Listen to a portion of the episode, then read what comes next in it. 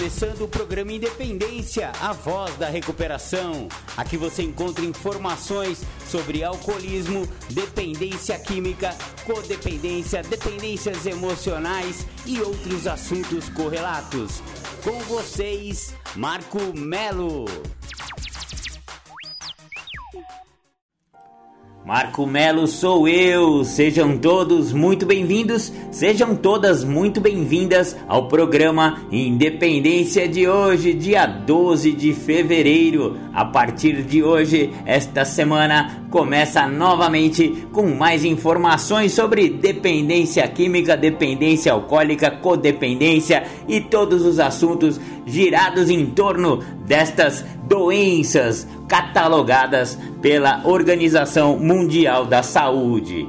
Maravilha, maravilha! Hoje o programa Independência vai pegar na veia, não vai passar a mão na cabeça de ninguém e o tema do programa Independência é curto e grosso: ou muda ou morre. Uma doença fatal é isso que ela quer. O que, que um câncer quer fazer com a pessoa? Quer matar. O que, que um, um, a Covid quer fazer com o cara? quer matar o cara. Doenças fatais têm essa propriedade: matar o indivíduo, matar o sujeito. Então, como a adicção, alcoolismo são doenças fatais, se não forem estacionadas, portanto, ou você precisa mudar ou você vai morrer. Simples assim. Então é esse o tema do programa Independência de hoje. Vamos começando com o programa Independência com a música O Nosso Amor é DNA. O nosso amor é DNA, o nosso amor é amor puro. O nosso amor é o que há, é luz que ilumina o escuro.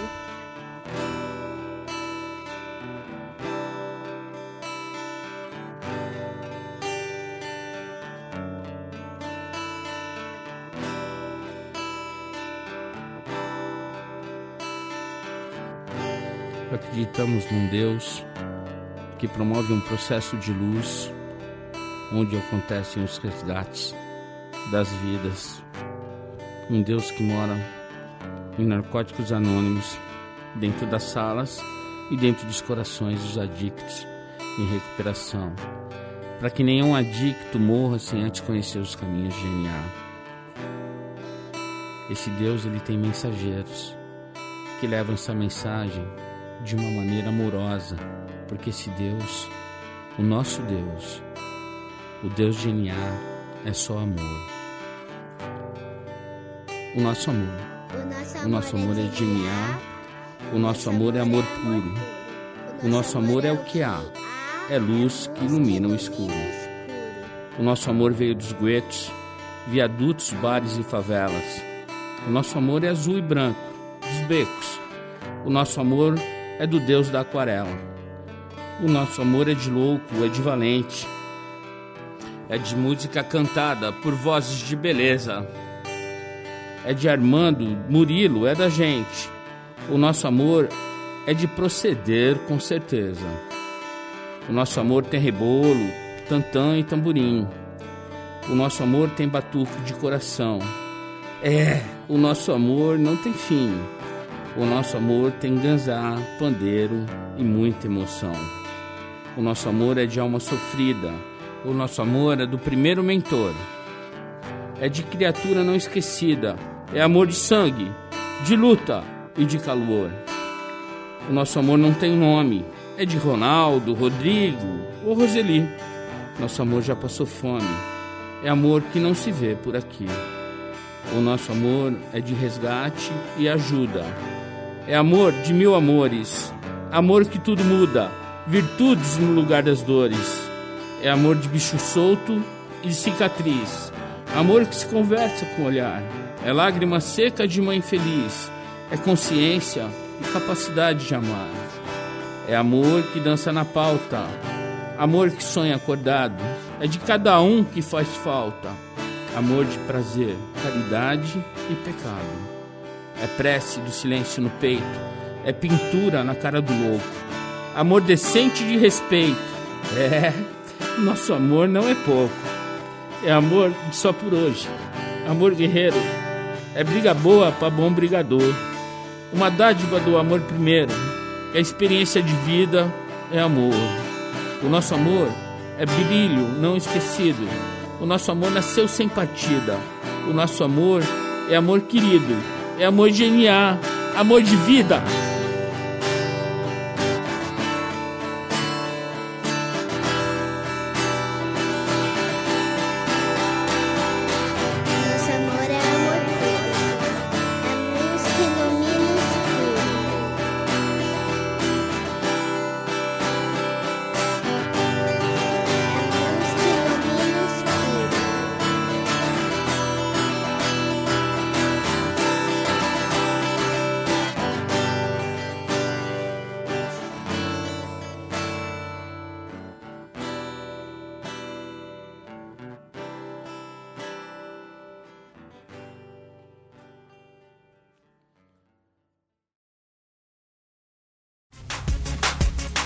Você está ouvindo o programa Independência, a voz da recuperação.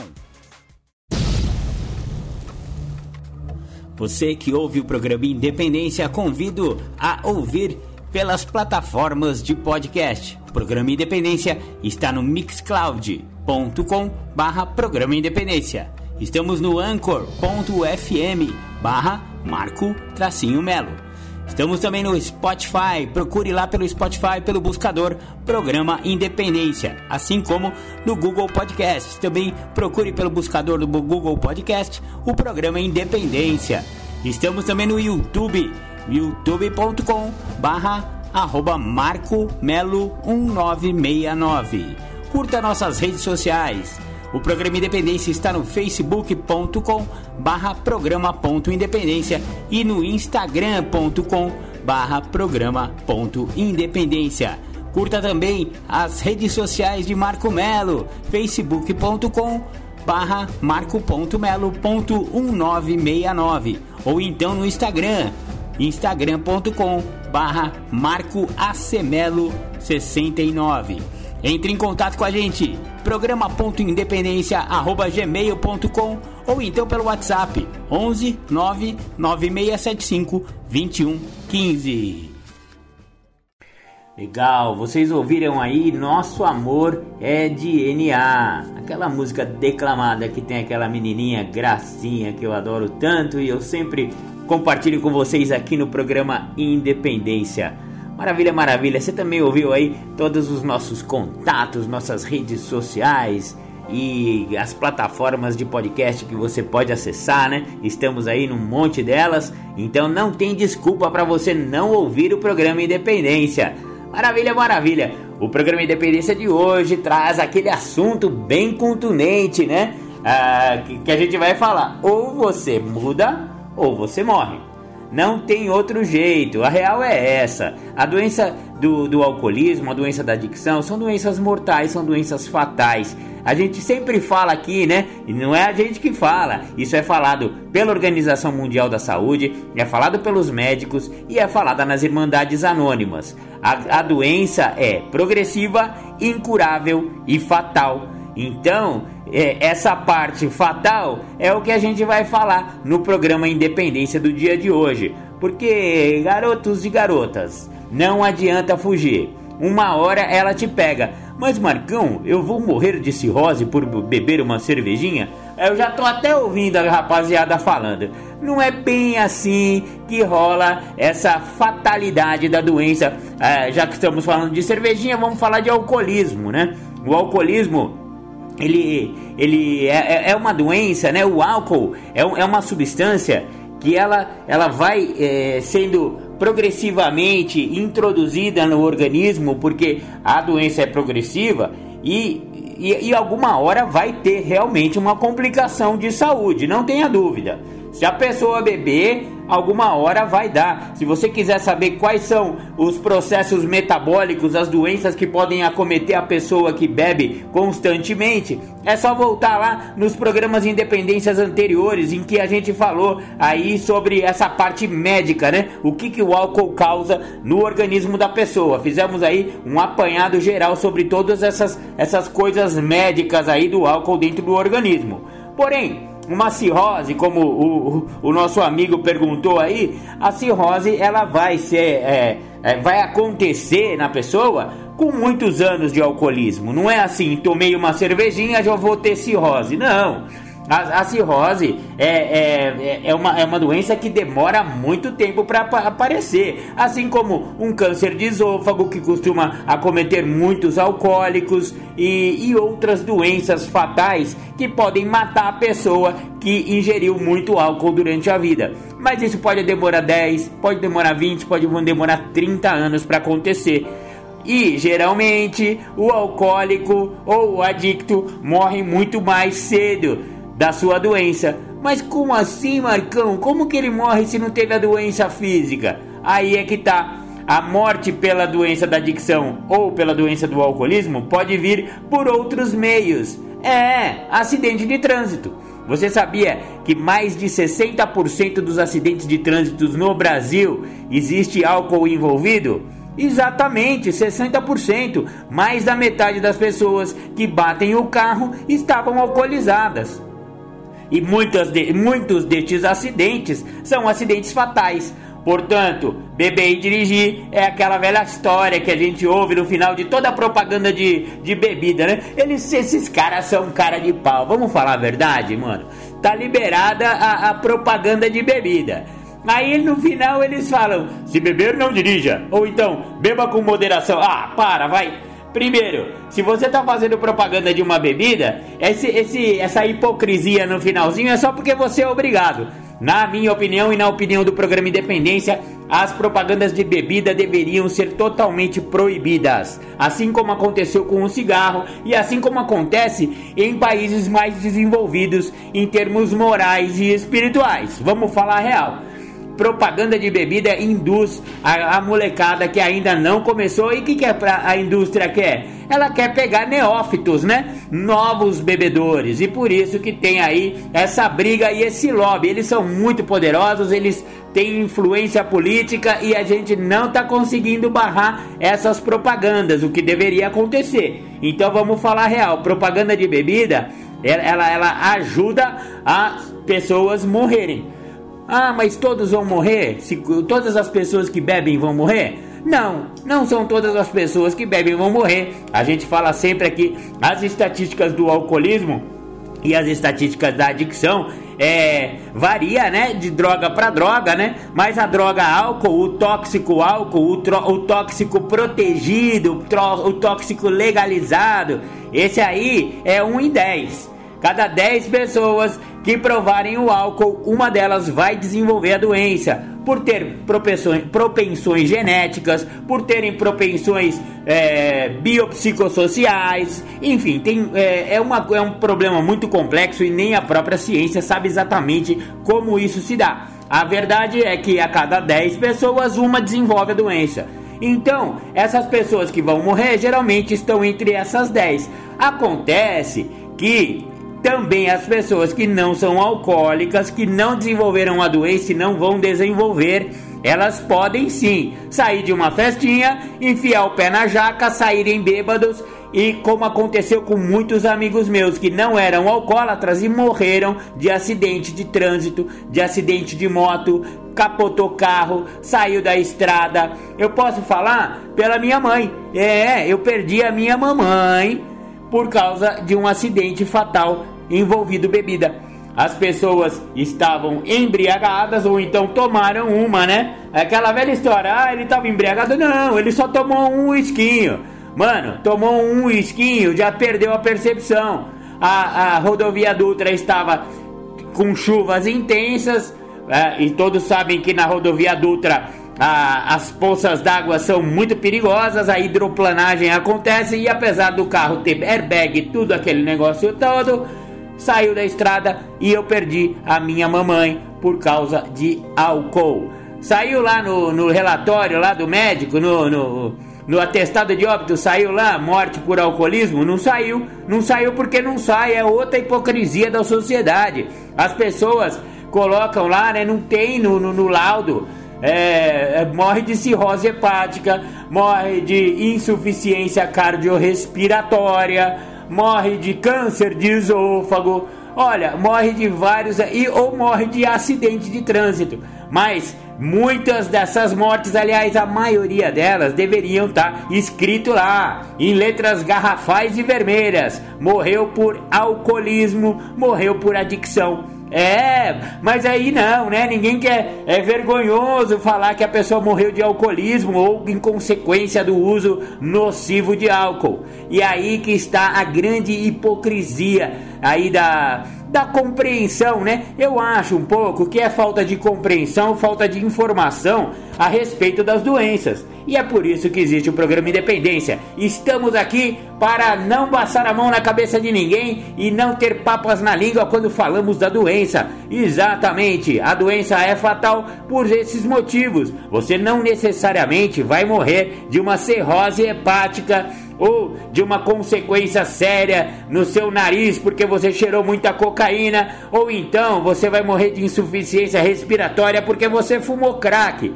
Não necessariamente nessa ordem, porém as pessoas morrem sim também dessas coisas.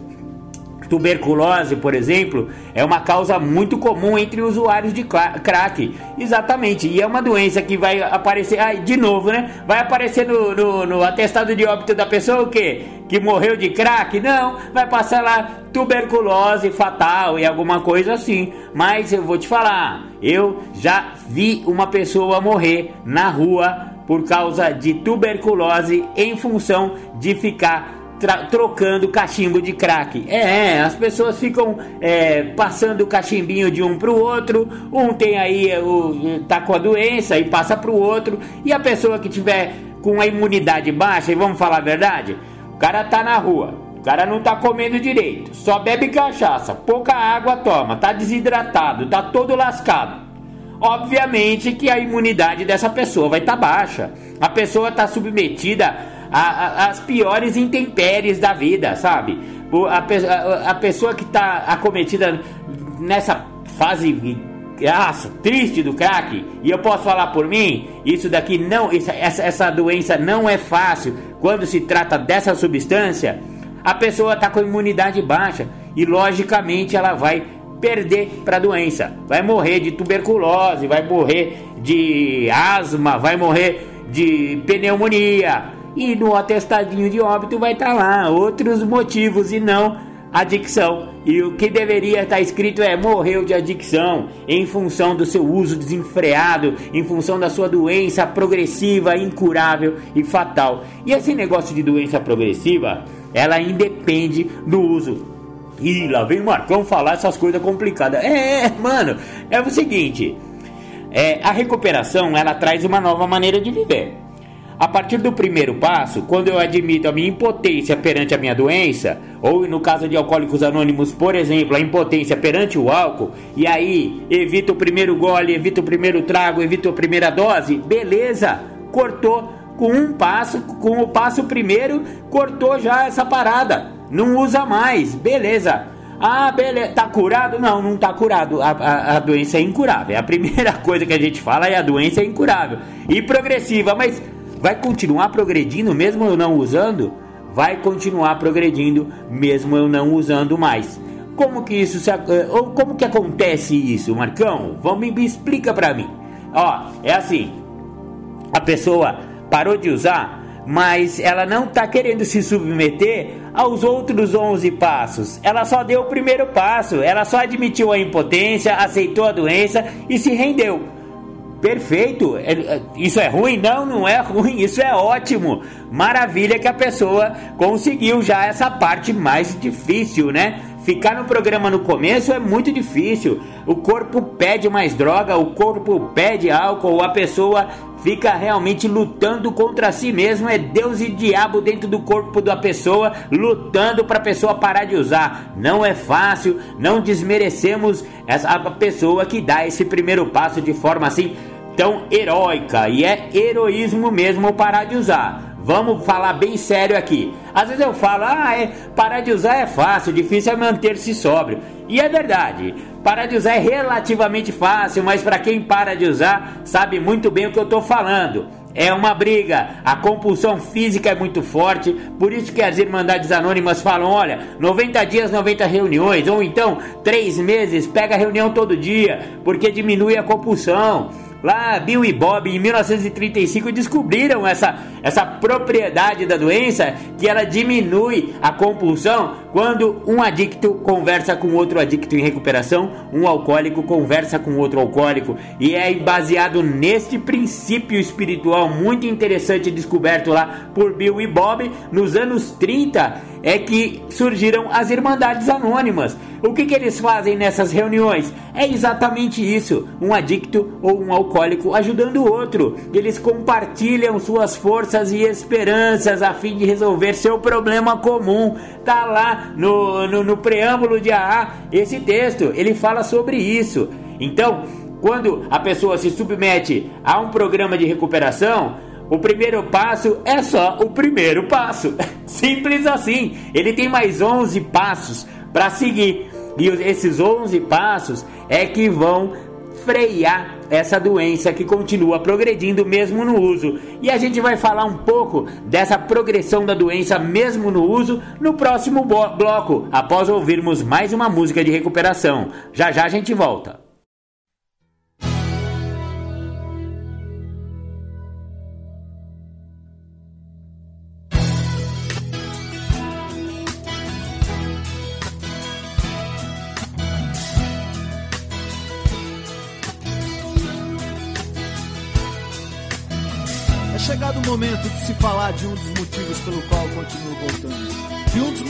Pelo qual continuo tentando. Não é só de parar de usar que eu tô falando. Porque hoje eu já voltei a viver e quero mais. Das trevas para a exposição da luz.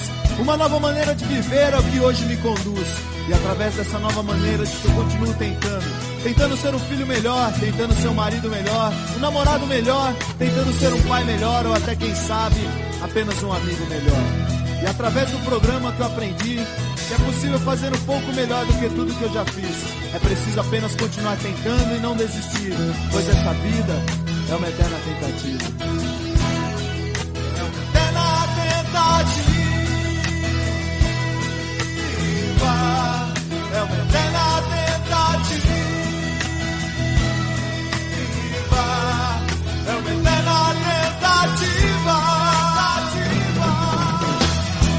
Direitos autorais daqueles que continuam tentando depois de muitos anos. Daqueles que continuam voltando depois de muitos anos para dizer para quem tá chegando que realmente funciona. Dentro dos que continuam voltando, eu o padrinho com muito amor e um grande abraço. Pessoas que vêm me ajudando a viver um dia de cada vez. Só por hoje eu não tô mais sozinho, só por hoje eu tô com vocês. Só por hoje o caminho que eu sigo tem mais passos além dos meus. Pessoas que continuam tentando e multiplicando a mensagem que diz que é possível parar de usar, perder o desejo de usar e encontrar uma nova maneira de viver. Só por hoje eu não preciso ser mais controlado pelo meu passado. É só continuar voltando, é só continuar tentando. Pela tentativa.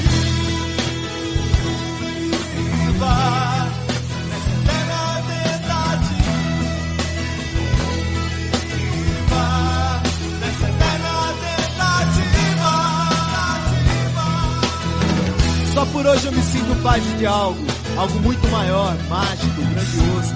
Uma força que uniu homens e mulheres com passados destruídos para uma virada milagrosa e um presente. Só por hoje eu faço parte de uma irmandade que salva vidas, que transforma histórias, que leva mensagem que a mensagem multiplica. Só por hoje eu encontrei pessoas iguais a mim, pessoas que viveram o que eu vivi e pela força da mensagem deles eu não morri. Só por hoje eu faço parte de algo simples, mas grandioso. Criado por um poder superior, cheio de amor e bondoso. E através das palavras dos irmãos eu encontrei os meus sinônimos. Hoje eu faço parte da tribo de narcóticos anônimos.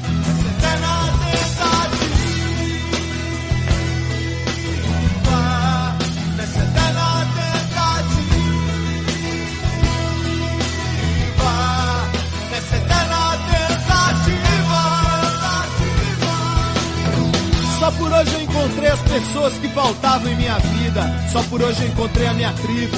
O meu povo, como diria o velhinho. A tribo dos tatuados, a tribo dos mal compreendidos, a tribo dos discriminados. Mas eu prefiro lembrar da tribo do abraço, do momento mais próximo de dois corações a tribo do só por hoje, a tribo da eterna tentativa, a tribo que faz um instante de silêncio para aquele que vai chegar, a tribo que faz um instante de silêncio pensando no adicto que está sofrendo. A tribo que faz um instante de silêncio pensando nos pais, nas mães, namorados, namoradas, irmãos e irmãs desesperados a procurar onde aquela pessoa tão amada está. A tribo que faz um instante de silêncio pensando nas pessoas que estão desesperadas agora por mais uma dose.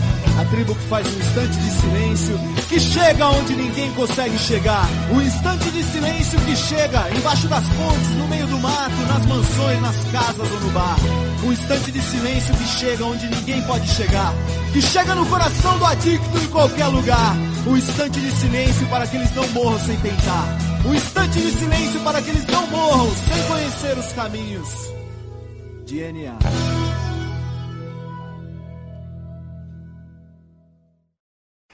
Bacana, bacana! Voltamos aqui com o programa Independência. Você ouviu aí a tribo, né?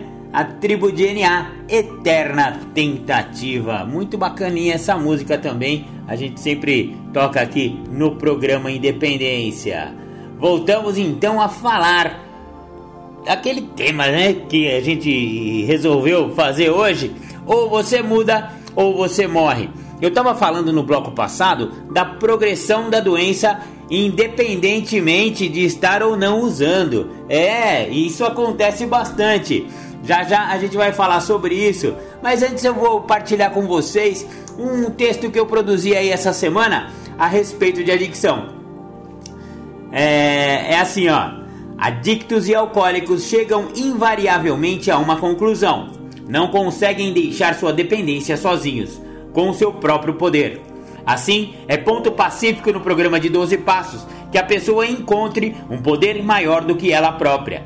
Este poder pode ser um Deus, conforme cada um compreenda, mas para aqueles que não acreditam na existência dele, mas mesmo assim foram acometidos com a doença, pois ela não escolhe crentes ou não crentes, podem encontrar esse poder na própria irmandade a que se afiliaram.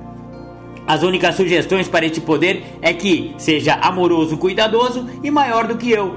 Assim, as Irmandades Anônimas se encaixam perfeitamente nos requisitos deste poder. É necessário que haja uma mudança nos padrões de comportamento, de ações e de pensamentos para que se estacione a doença da adicção e do alcoolismo. E isso é encontrado no programa de 12 passos. Maravilha! Esse texto eu produzi essa semana e ele fala um pouco deste poder maior, né? Esse poder superior que para muitos pode ser um Deus amantíssimo, né? Um Deus amoroso, mas existem aqueles ateus ou então agnósticos que ainda não têm uma compreensão é, ou não querem ter, né? Ou a sua compreensão é de que não exista Deus. Então, mas eu falo sempre aqui, alcoolismo e adicção é totalmente democráticas. São doenças que vão pegar você crendo em Deus ou não, vai pegar você. Então, muito cuidado com a doença. Se ela desenvolver, não tem como, né? Acreditando em Deus ou não acreditando em Deus, você vai ter a doença. Acontece que a programação de 12 passos, ela, ela sugere para a pessoa que um poder maior haja na vida da pessoa. Isso pode ser que seja um Deus, mas pode ser o próprio programa de 12 passos, que ele também é amoroso, cuidadoso e maior do que eu. Então, é, para aquelas pessoas que não têm essa facilidade em aceitar um Deus, pode usar o programa como esse poder maior. Muito simples, muito fácil, qualquer um pode entender e praticar esse princípio aí do poder superior. Eu só fiz esse parênteses porque isso aí tem um pouco a ver com a progressão da doença e com os outros 11 passos. Porque por é, seis vezes nos passos, se você lê ah, todas, é, todos os textos de passo, por seis vezes esses passos vão mencionar ou Deus ou um poder superior. Então, para as pessoas que têm dificuldade com religião, não gostam de Deus, ou não gostam de, de, não entendem, né? Ou não querem entender, ou não querem aceitar, ou enfim, né? Não sei. Cada um tem a sua compreensão.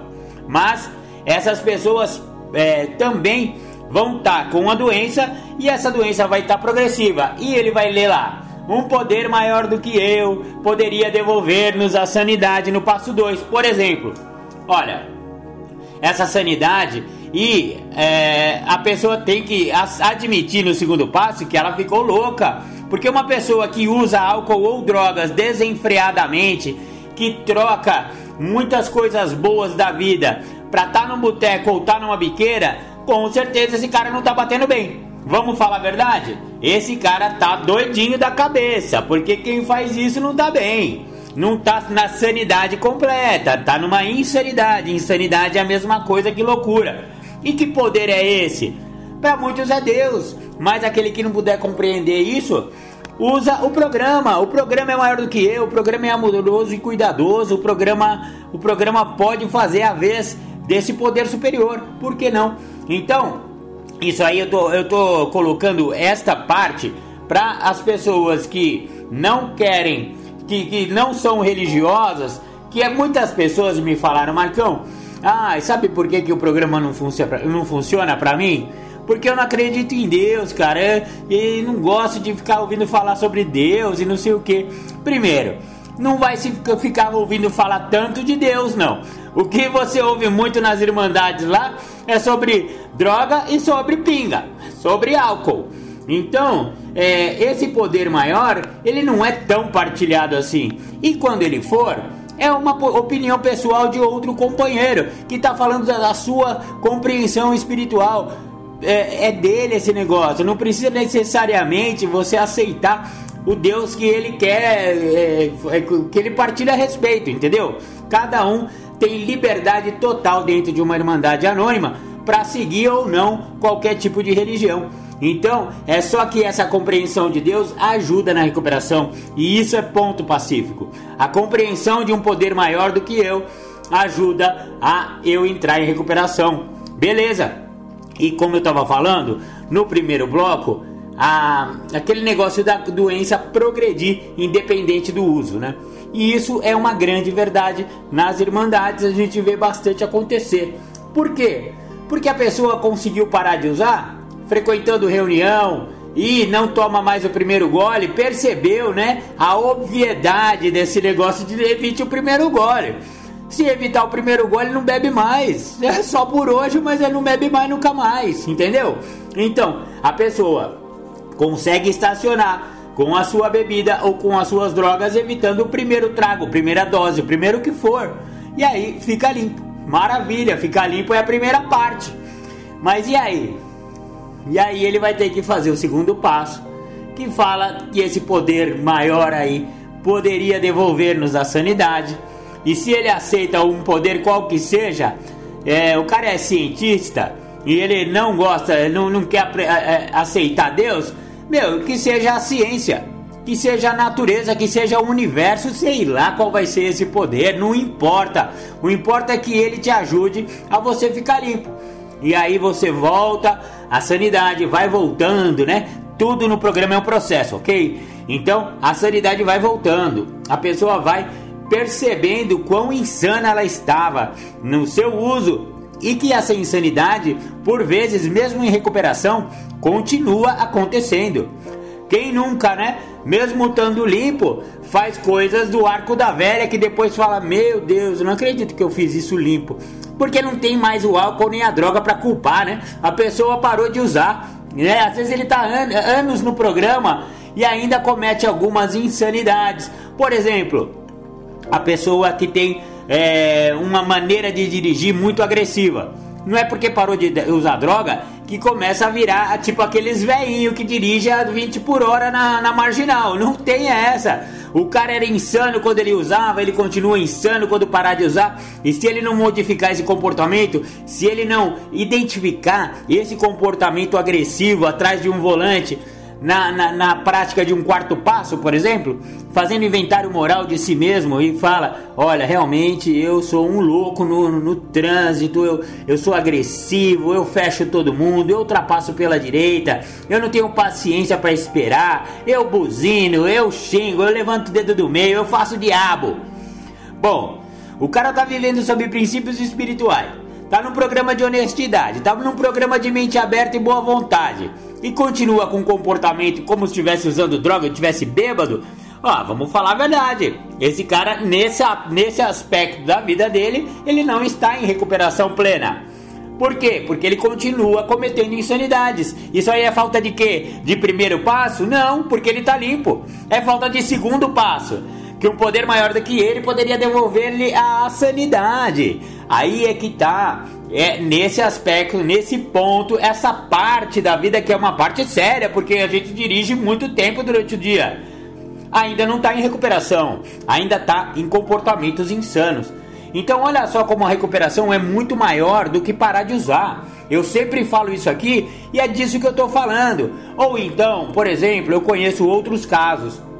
A pessoa sempre foi uma pessoa que traiu o seu par.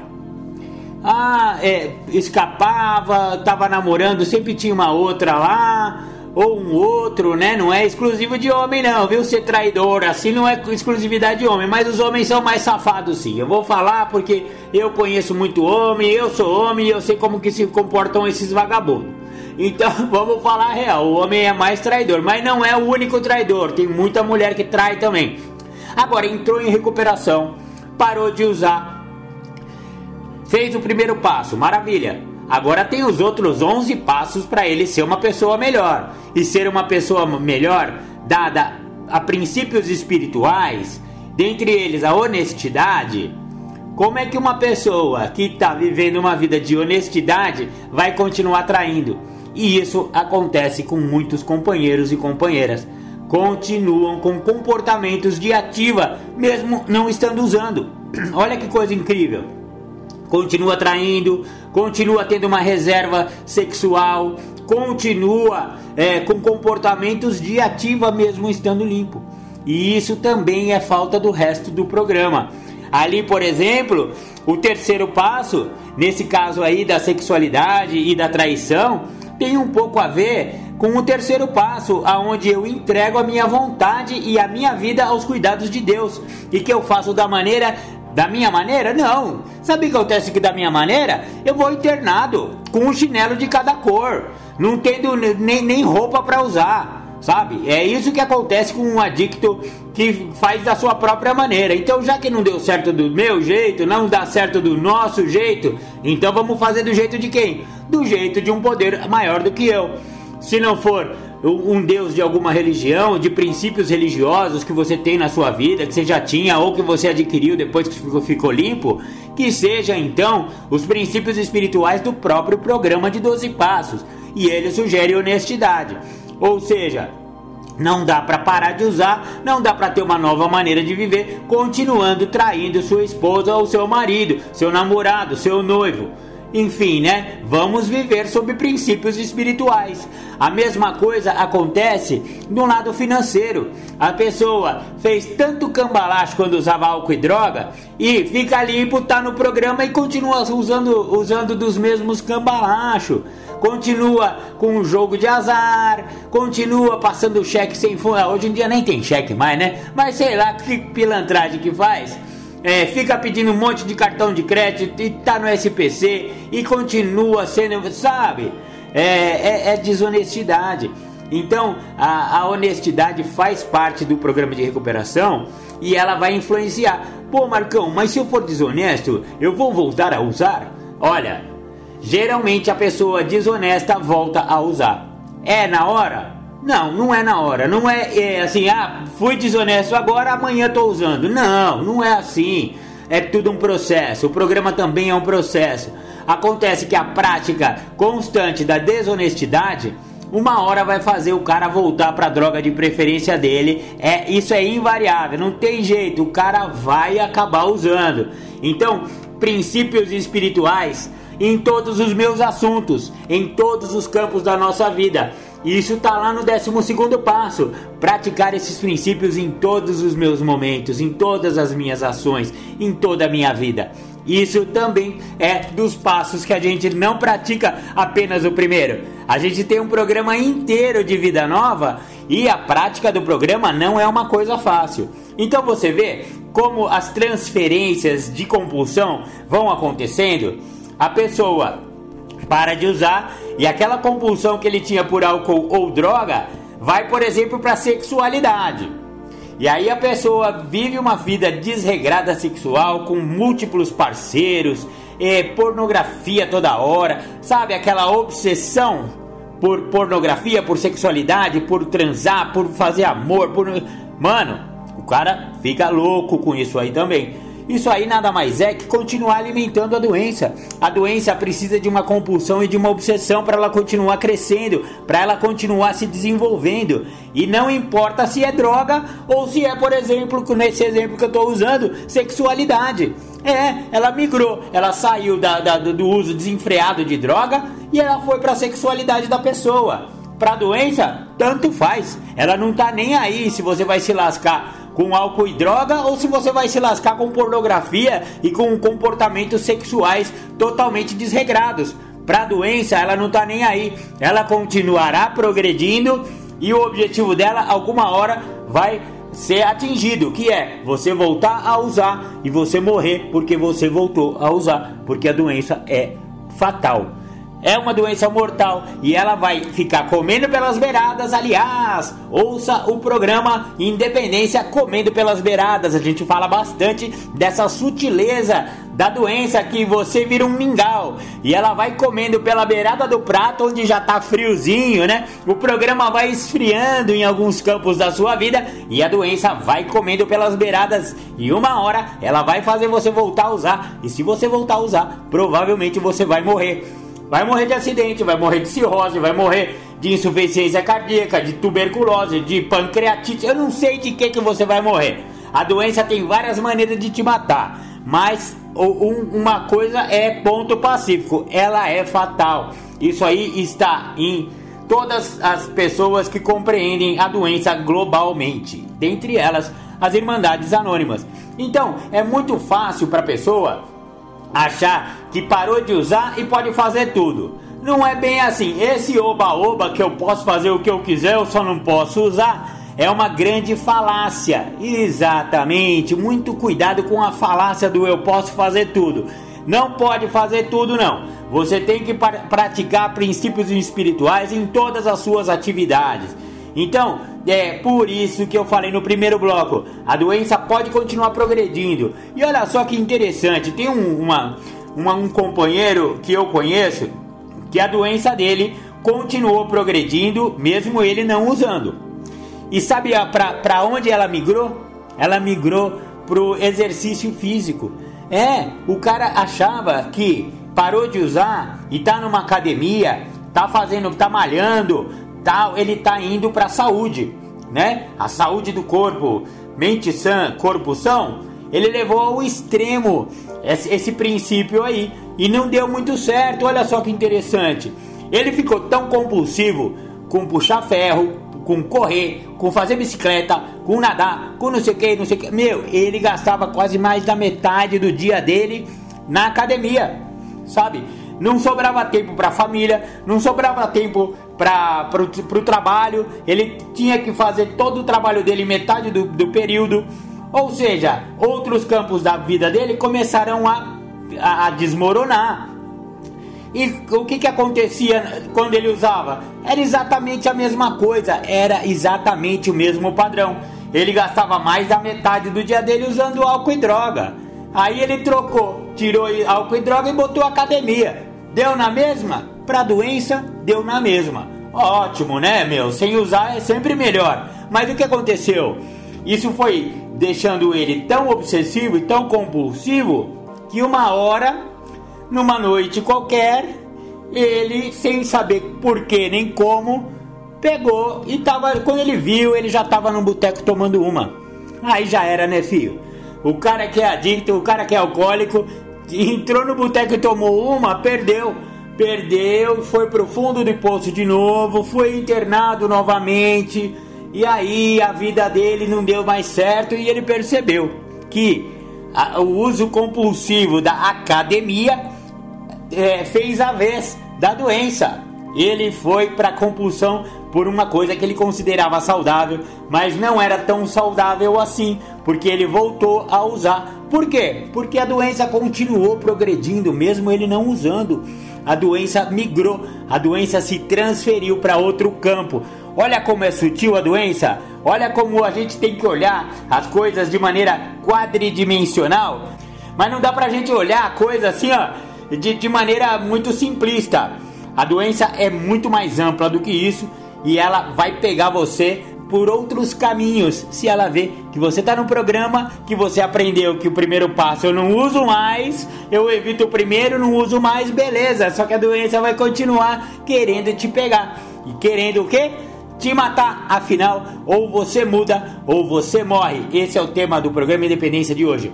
Vamos ouvir um som e já já a gente volta.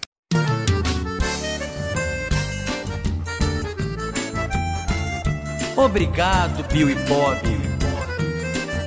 Obrigado, meu poder superior. Senhor, me dê serenidade para aceitar as coisas que eu não posso modificar. E coragem para modificar aquelas que eu posso. Me dê sabedoria para distinguir uma das outras. Eu precisava encontrar esse lugar Tava cansado de chorar e de sofrer. Não suportava mais viver na solidão. Só tinha amigos, entre aspas, pra beber. Eu não sabia que era o primeiro gole. Chorando muito, eu tive que admitir que eu perdi o controle da minha vida. Ai meu Deus, como eu sofri. Senhor, me dê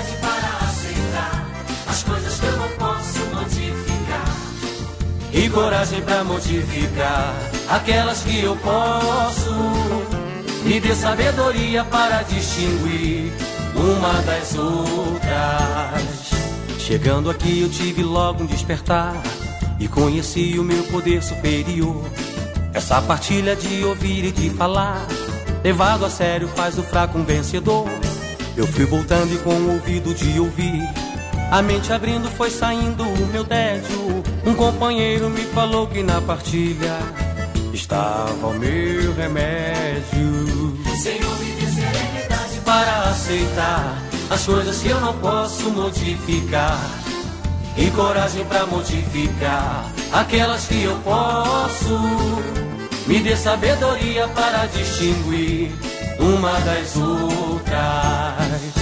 Iluminados por Deus, Bill e Bob, determinados a cumprir essa missão.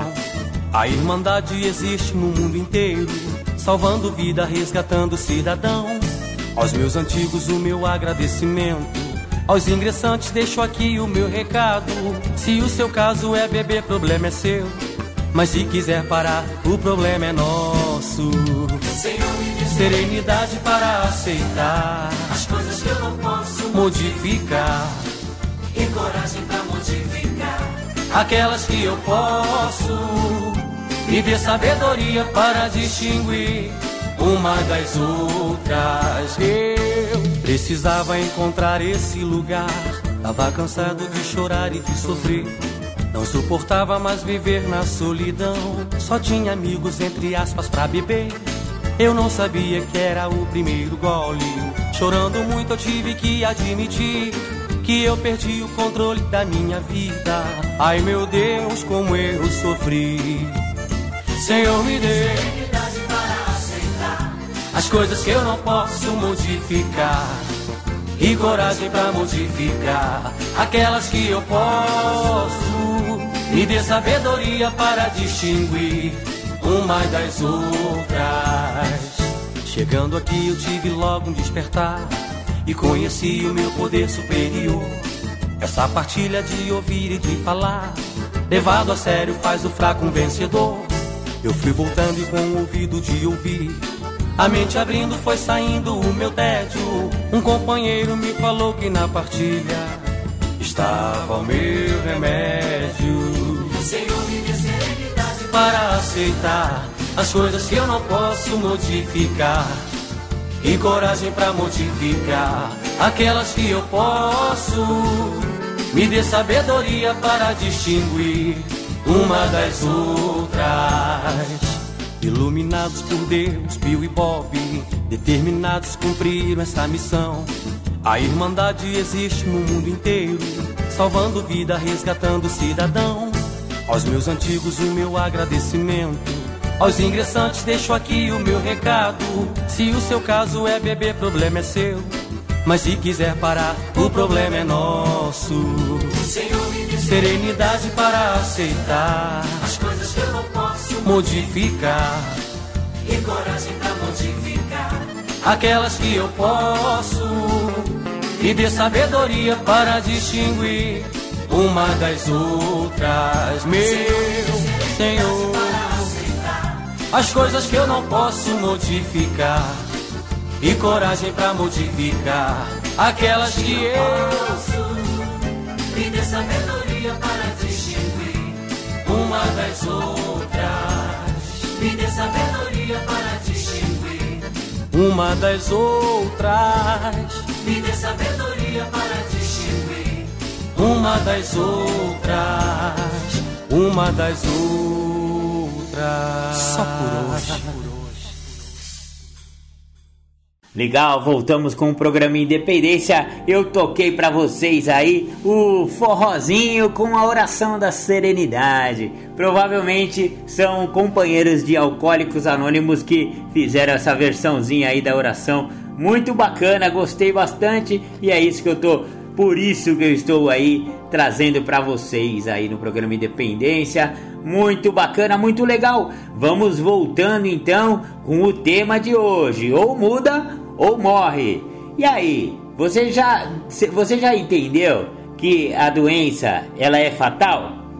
E que a única coisa que eu posso fazer para evitar morrer dessa doença é mudar a minha forma de ser, o meu jeito de pensar, a minha maneira de agir, os meus comportamentos e tudo mais. É, é a única forma. E por isso que o programa de recuperação das Irmandades Anônimas, o programa de 12 Passos, ele é um programa de mudanças interiores.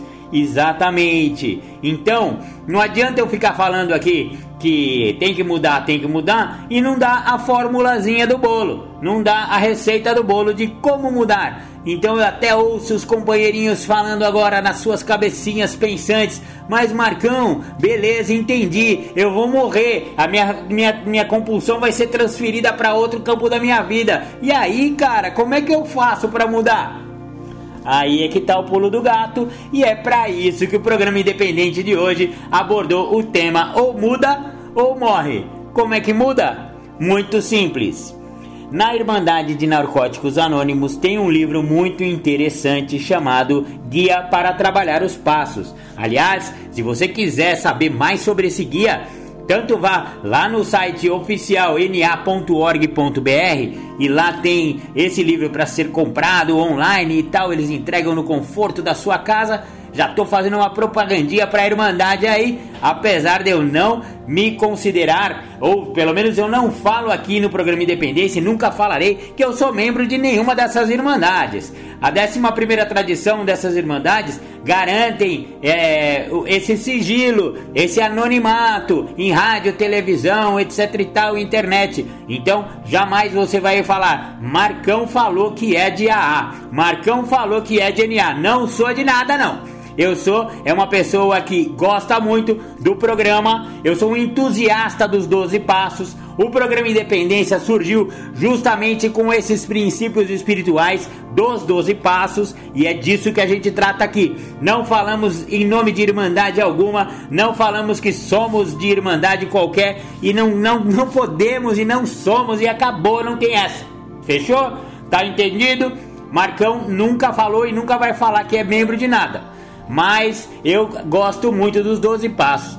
E aí então eu recomendo que você compre esse guia de passo. Você arrume um padrinho, se você for, for entrar em uma dessas irmandades, arruma um padrinho lá e o padrinho vai ajudar você a trabalhar os passos. Você não queria mudança? Você não está perguntando aí nas suas cabecinhas pensantes como que eu mudo? É assim que a gente muda. A gente vai trabalhar passos. Pô, Marcão, eu não gosto muito de escrever, cara. Eu tô ligado que você vai pedir para escrever 69 perguntas só no primeiro passo. É, realmente o primeiro passo é feito de 69 perguntas. Mas aí, sabe o que você pode fazer? Combina com seu padrinho. Fala, padrinho, e não gosto muito de escrever, eu não me sinto à vontade, eu não tenho talento, isso, aquilo, aquilo outro. Provavelmente o padrinho falou: vagabundo, quero saber se você gosta ou não gosta. Você quer sobreviver? Você quer viver? Então, compre um caderno lá e vai escrever, vagabundo. Geralmente o padrinho é assim, velho. Desculpa aí. Desculpa já te decepcionar e que tomara que isso não sirva de incentivo a você não procurar um padrinho, pelo contrário. Mas tem alguns padrinhos e também tem casos e casos em que ele possa falar assim para você, beleza? Não quer, não tá conseguindo escrever? Vamos fazer por áudio então. Vamos criar um grupo aí, onde você vai ler a pergunta do passo e você vai responder ela por áudio. Você tem facilidade em falar? Então, meu filho, habla, habla tu much aí, tá tudo certo. Então, trabalhar passos não significa necessariamente escrever, mas a maioria esmagadora das pessoas que trabalham passos o fazem por escrito. E por escrito eu acho, eu particularmente, acho mais legal. É porque não sei se eu sou jornalista eu gosto de escrever, eu gosto de. Essa é a forma de comunicação que eu acho mais bacana por escrito. Então, para mim, eu tenho facilidade, mas enfim, né? Cada um trabalha como quiser. Mas a questão é: quer sobreviver? Vai trabalhar passo. Então, no guia de trabalhar passos, você vai vindo do primeiro até o décimo segundo passo. Na Irmandade de AA, eles não têm o equivalente a esse livro de trabalhar passos, trabalhar primeiro, segundo, terceiro e assim por diante. Mas na Irmandade de AA, os padrinhos de AA recomendam que você escreva o quarto passo. O único trabalho escrito de passos na Irmandade de Alcoólicos Anônimos é o quarto passo também o décimo, né? Mas o quarto passo é o, é o passo por excelência que ele deve ser escrito e depois ser partilhado com o padrinho no quinto passo. Então, se você quiser mudança na sua vida, vamos fazer o quarto passo se você for um alcoólico. E vamos trabalhar os 12 passos também, mesmo se você for alcoólico ou adicto, com o guia para trabalhar os passos de narcóticos anônimos. É uma literatura maravilhosa. Vai lá no programa. A gente já dedicou 12 programas, foram 12 semanas falando apenas do guia. Não sei se foram 12, acho que eu falei mais de um passo. Não lembro, viu? Não, eu acho que é um passo por, por semana mesmo. É, vai lá. Ve, veja os programas anteriores aí, programa Independências anteriores de do ano passado, eu acho, a gente botou um passo para cada programa, uma semana trabalhando passo nesse livro do guia, para você ter mais ou menos uma ideia de como mudar. Se a mudança é imprescindível para a sobrevivência do adicto ou do alcoólico, logo precisamos mudar.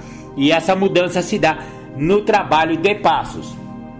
Então, vai chegar lá no quarto passo, finalmente a pessoa vai fazer um histórico de toda a sua vida. É isso que eles chamam de inventário moral de si mesmos. Profundo e destemido inventário. Se existe um buraco mais embaixo, o buraco está no quarto passo. A real é essa. Então, todo o programa ele serve, ele é baseado nessa nesse inventário moral. Depois que eu faço os três passos de base, a parte física, a parte mental, emocional e a parte espiritual do terceiro passo, eu faço, eu, é como se eu fosse construir uma casa.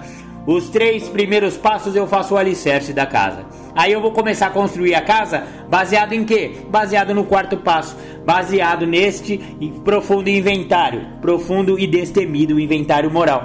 Então eu vou ver lá na, na, no meu passado, na minha primeira infância. Olha como o programa também tem muito da psicologia, tem muito de, de Freud nisso aí, cara. Você analisar os seus traumas interiores lá da infância, a sua relação com o familiar, a sua relação mãe, pai, a sua relação na escola e depois a sua relação no, no trabalho, quando você começou a trabalhar, que você terminou o colégio meu, você vai trazer todo o seu histórico de vida. Você vai trazer os seus traumas, as suas dores, as suas dificuldades e também os seus louvores, a sua facilidade, as suas virtudes.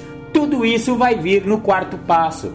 Mas ele principalmente vai servir para que você, com seu padrinho já no quinto passo, que é é, quando eu admito para mim mesmo, para outro ser humano e para Deus a natureza exata das minhas falhas, é para que eu identifique as minhas falhas, os meus defeitos de caráter, como é falado nos 12 passos. Ah, mas defeito de caráter parece que é uma coisa que você nasceu com ela. Não sei se você nasceu com ela. Muitos já, alguns defeitos de caráter vêm do egocentrismo primordial que todo bebê é egocêntrico, egoísta. Vamos falar a verdade? Ele só quer a teta da mãe para ficar mamando o dia inteiro e dormindo e chorando. É egocêntrico total. Um bebê é egocentrismo total depois que ele vai desenvolvendo as suas faculdades sociais e ele vai vendo que pessoas, lugares e coisas não satisfazem os, de, os seus desejos e que ele precisa se adaptar. Aí as pessoas, entre aspas, normais começam a se adaptar à sociedade, à vida em família, à vida com os irmãos, etc e tal, aprende a dividida. O adicto e o alcoólico não. Ele tá, entra no tal do triângulo da autoobsessão. É um, um problema terrível. Ele fica esperneando e ele vira o rei bebê. E esse rei bebê é o cara que a gente vai ter que matar. Esse, a gente vai ter que identificar ele no quarto passo e a gente vai ter que matar esse, essa criança aí. Ela não é uma criança. Esse rei bebê é parecido com aquele Chuck. Lembra aquele bonequinho Chuck? Parece um bebezinho, mas ele é todo infernal. Esse aí é o rei bebê. É, a, é o aspecto da doença, da adicção, da doença do alcoolismo que tem que ser identificado no quarto passo, porque a gente vai ter que matar esse cara. Esse cara quer te matar. Então, Chuck é o rei bebê, ele tá com aquela faca, ele é a sua doença e a doença é fatal. Ou seja, olha, o Chuck foi o melhor foi o melhor exemplo que podia ter aparecido na minha cabeça nesse momento, porque ele resume totalmente o que, que é a doença e ela é assassina, ela quer matar. Ou você muda, ou você morre, ou você, ou você identifica quem é esse rei bebê, quais são esses defeitos de caráter e começa a trabalhar. Quinto passo com o padrinho na identificação desses defeitos, é, é a mesma coisa que pegar o, o guarda-roupa que é a sua vida e tirar tudo de dentro e chegar com o padrinho e falar: vamos separar o joio do trigo, vamos separar o que presta e o que não presta dessa minha vida, porque o que não presta, o poder superior vai me ajudar a me livrar desse, desse entulho aqui que está atrapalhando a minha vida, vai me ajudar a matar o Chuck, vai me ajudar a matar essa doença, sabe?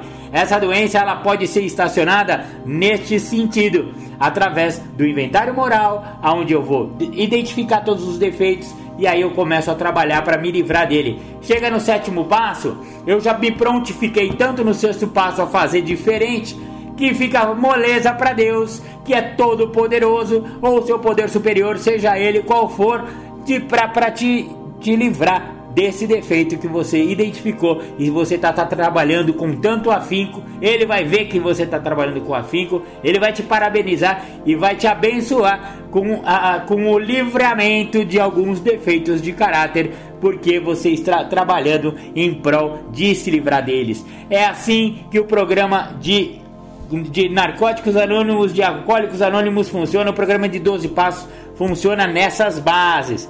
Aí, depois que passou o sétimo passo, lá no oitavo e nono passo, eu vou fazer uma lista de pessoas a quem eu prejudiquei no passado. Olha que legal! E aí eu vou começar a fazer reparações diretas a essas pessoas, desde que não as prejudique ou a qualquer outra pessoa. Então é, é um programa onde eu também vou me, me, livrar dos entulhos do passado, das culpas que eu sinto. Eu vou, eu vou, me, eu vou conseguir trabalhar o alto perdão eu vou conseguir me perdoar, eu vou conseguir fazer reparações para a sociedade, para as empresas que eu trabalhei, para para os meus pais, para minha família, para os meus irmãos, para os meus colegas de escola, de trabalho. Tudo isso vai ser limpo através do oitavo e do nono passos. Olha só como o programa é perfeito e olha como ele foca em mudança é sempre focado em modificações, modificações profundas de personalidade. É por isso que o programa ele é feito de 12 passos e não de um passo. Um passo eu paro de usar, um passo eu paro de beber, mas os outros 11 passos eu me torno uma pessoa melhor, nos outros 11 passos eu mudo. E é isso que se trata o programa Independência. Ou muda ou morre. Espero que você tenha gostado do programa de hoje.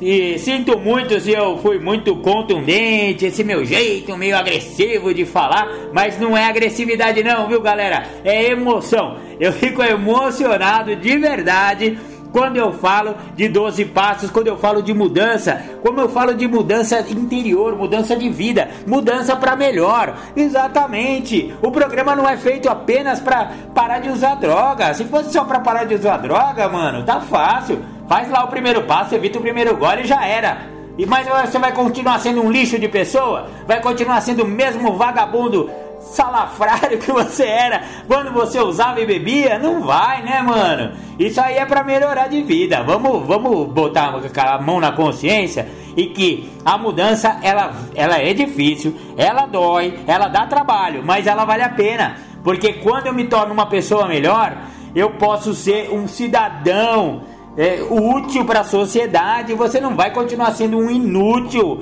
Não, nossa, você não vai sair dessa encarnação sendo pior do que chegou, né, parceiro? Mesmo sendo, sem usar droga, você não vai continuar sendo uma pessoa ruim. Então, vamos mudar para não morrer. Vamos mudar para ser melhor. Vamos mudar para viver uma vida muito mais digna. Maravilha, maravilha! No segundo bloco aí do programa Independência, vocês vão ter duas temáticas inéditas do Julião. É, o Julião vai vir aí com duas temáticas inéditas e mais uma musiquinha entre as duas temáticas para dar uma respirada. E o programa Independência de hoje vai ficando por aqui. Beijo no coração. Fiquem com o poder superior da, do seu entendimento e eu aguardo vocês aqui no próximo domingo com mais programa Independência, a voz da recuperação. Mandar um beijão para Andréia Frazão, que tem me seguido lá no Instagram, e todos os companheiros e companheiras que têm me mandado mensagens muito carinhosas, tanto no YouTube quanto no Insta. Meu, muito obrigado. É para isso que o programa Independência existe, para ajudar vocês e para ajudar a mim mesmo, que também muito preciso. Beijo no coração, fiquem com Deus e até domingo que vem. Tchau, tchau. Você que ouve o programa Independência, convido a ouvir pelas plataformas de podcast. O programa Independência está no mixcloud.com barra programa Independência. Estamos no anchor.fm barra Marco Tracinho Melo. Estamos também no Spotify. Procure lá pelo Spotify, pelo buscador Programa Independência, assim como no Google Podcast. Também procure pelo buscador do Google Podcast o programa Independência. Estamos também no YouTube, youtube.com barra arroba Marco Melo 1969. Curta nossas redes sociais o programa Independência está no facebook.com barra programa.independência e no instagram.com barra programa.independência. Curta também as redes sociais de Marco Melo, facebook.com barra marco.melo.1969 ou então no Instagram, instagram.com barra marcoacemelo69. Entre em contato com a gente programa.independência@gmail.com ou então pelo WhatsApp 11 99675 2115.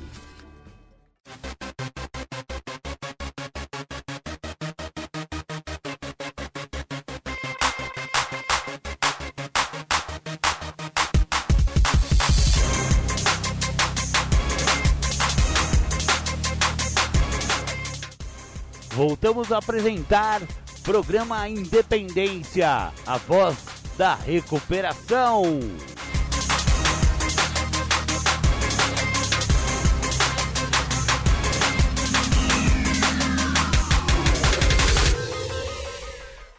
Tô, eu sou uma pessoa que estou limpo há 27 anos. Né? Eu sou uma pessoa que conhece o programa.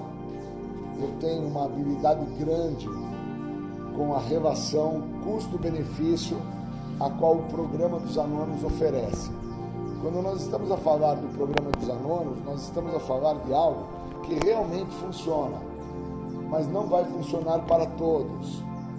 Então é interessante que quando alguém me chama para falar num evento, falar dentro de um centro comunitário, falar para um corpo de empresários, para quem seja, eu tenho que deixar claro que nada é total e absoluto, mas nós entendemos aqueles que se deixam ser adotados pelo programa, que uma vez que essa adoção acontece, eu consigo então obter os resultados que o programa proporciona. O único resultado que esse programa de 12 passos pode fazer na vida de uma pessoa que se permite ser adotado pelo programa é a libertação da doença da adicção. Pessoa não vai casar, não vai ter filho, não vai trabalhar, não vai ganhar carro, moto, barco, lancha, não vai ter rendas financeiras. Ela vai ser liberta da doença. Mas uma vez que ela está liberta da doença, entendendo o que é ser portador da doença, essa pessoa tem uma chance ímpar em mãos para que ela possa vir a constituir uma família, conseguir um emprego, vir adquirir uma condição socioeconômica melhor junto à sociedade. Ela pode vir a deter os tais pensamentos intrusos que ela traz com ela dentro da trajetória da sua vida. Então, quando se fala em 12 passos, se fala-se numa metodologia que realmente funciona, mas só vai funcionar para aquelas pessoas que permitirem-se serem adotadas. Nem todos vão adotar o programa, porque uma grande parte das pessoas que precisam da filosofia de 12 passos, dessa metodologia, como assim é conhecida, elas querem com que o programa funcione para elas, com o que elas têm a oferecer ao programa. E esse programa não funciona para nenhum ser humano que é portador da doença do alcoolismo ou do uso das drogas qualquer tipo de substância psicoativa, alteradora de humor. Esse programa não vai funcionar para a pessoa quando a pessoa quer que o programa se adeque ao que a pessoa oferece. Ou a pessoa entende que esse programa ele já trabalha por conta própria, pois esse programa entende que as pessoas que são portadoras da doença do uso de álcool e de drogas, eles são portadores de uma doença que tem vida própria, a doença ela é independente do uso da substância. O uso da substância, seja o álcool ou outras drogas, é somente o resultado final de quando existe uma manifestação de um estado de adoecimento de ordem psíquica. Quer dizer, a parte de condição de linha de raciocínio, a questão de fundo emocional do indivíduo que é portador da doença, uma vez dominado pelos sintomas da doença, justificações, racionalizações, desconfiança dos outros, culpa, vergonha, desleixo, todos esses pré-requisitos que vão fazer com que a pessoa que é portadora da doença chegue ao ápice da sua loucura, onde ela acredita que se ela fizer o uso do álcool ou das outras drogas, ela vai encontrar um resultado melhor de vida. E o que nós entendemos dentro de muitos anos estudando a doença da adicção é que todos esses que acabam buscando, através do uso de álcool e de droga, um refúgio, um alívio, uma maneira de não ficar a sentir esses sintomas da doença, os mesmos por serem portador de duas vertentes, que é a compulsão e a obsessão, pois quem tem a doença da adicção tem duas vertentes, compulsão e obsessão. Muitas pessoas que nós conhecemos dentro da trajetória da nossa história pessoal de vida, pessoas que acabaram fazendo uso de álcool e de drogas junto comigo ou com outros, estes não tinham compulsão e obsessão.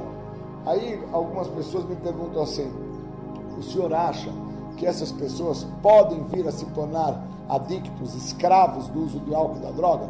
Sim. Por qual motivo sim?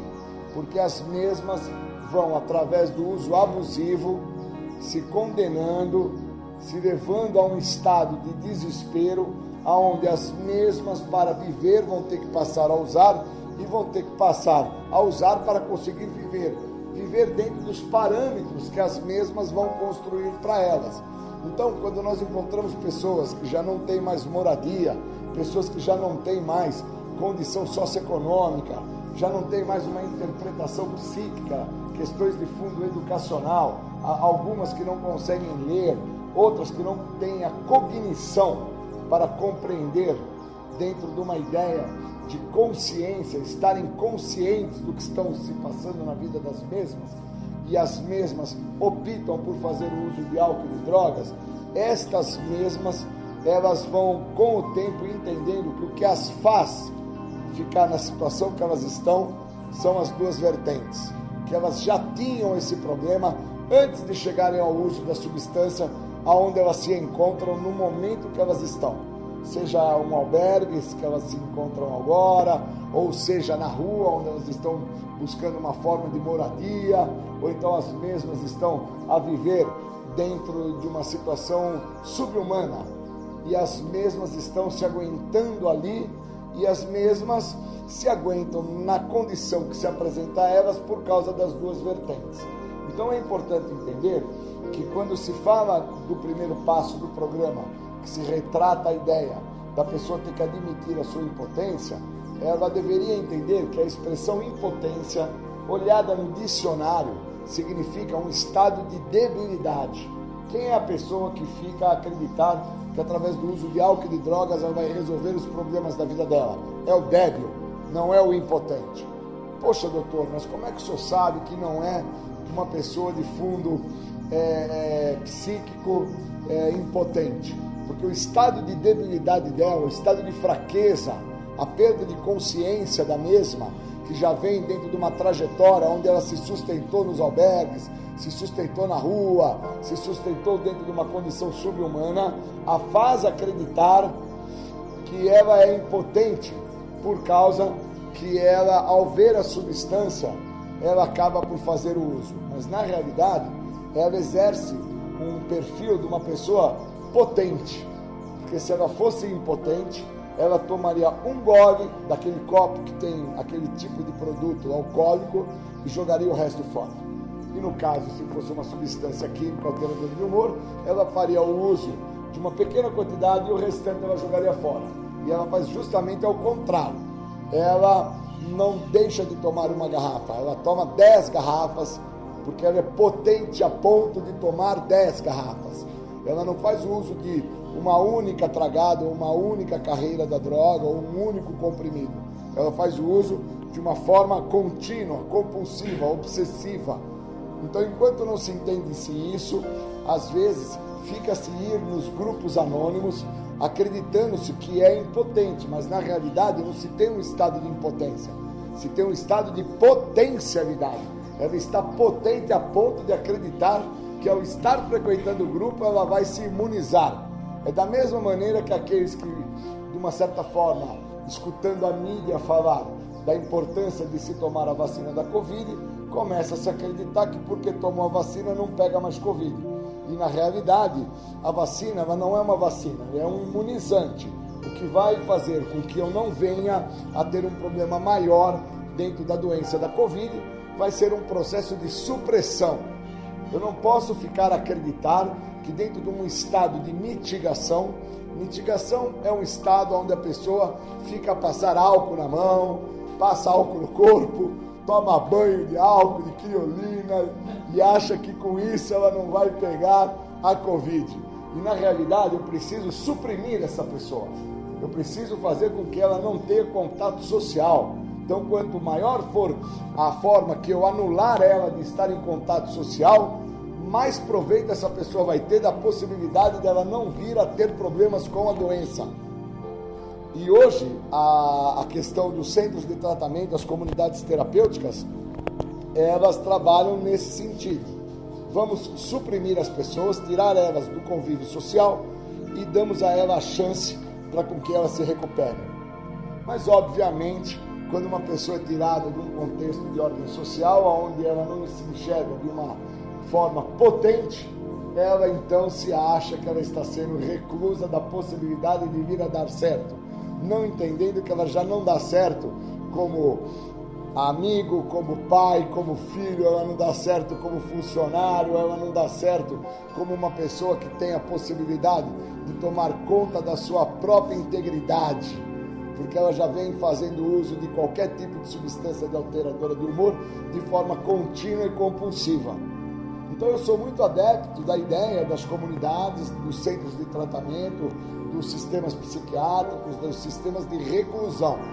Entendo que o sistema carcerário, que também é conhecido como um sistema de reclusão, onde muitos desses pacientes que precisam do tratamento através da filosofia de 12 passos, os mesmos acabam chegando aos sistemas penitenciários e é um sistema que está falido.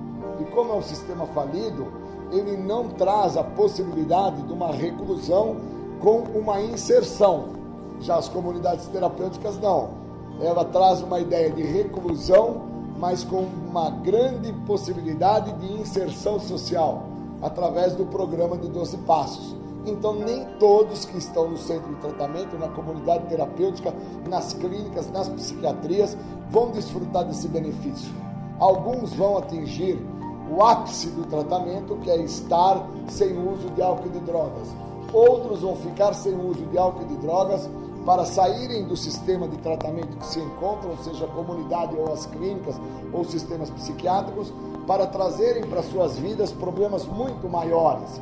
Transtornos esses que não têm a ver com o uso de álcool e de droga, tem a ver com a doença que vai potencializar ele a ponto de ele se tornar um homicida, um suicida, vai transformar ele numa pessoa capaz de tirar a própria vida e de tirar a vida do outro, vai transformar ele numa possibilidade dele ser aquele que acredita que ele foi injustiçado socialmente.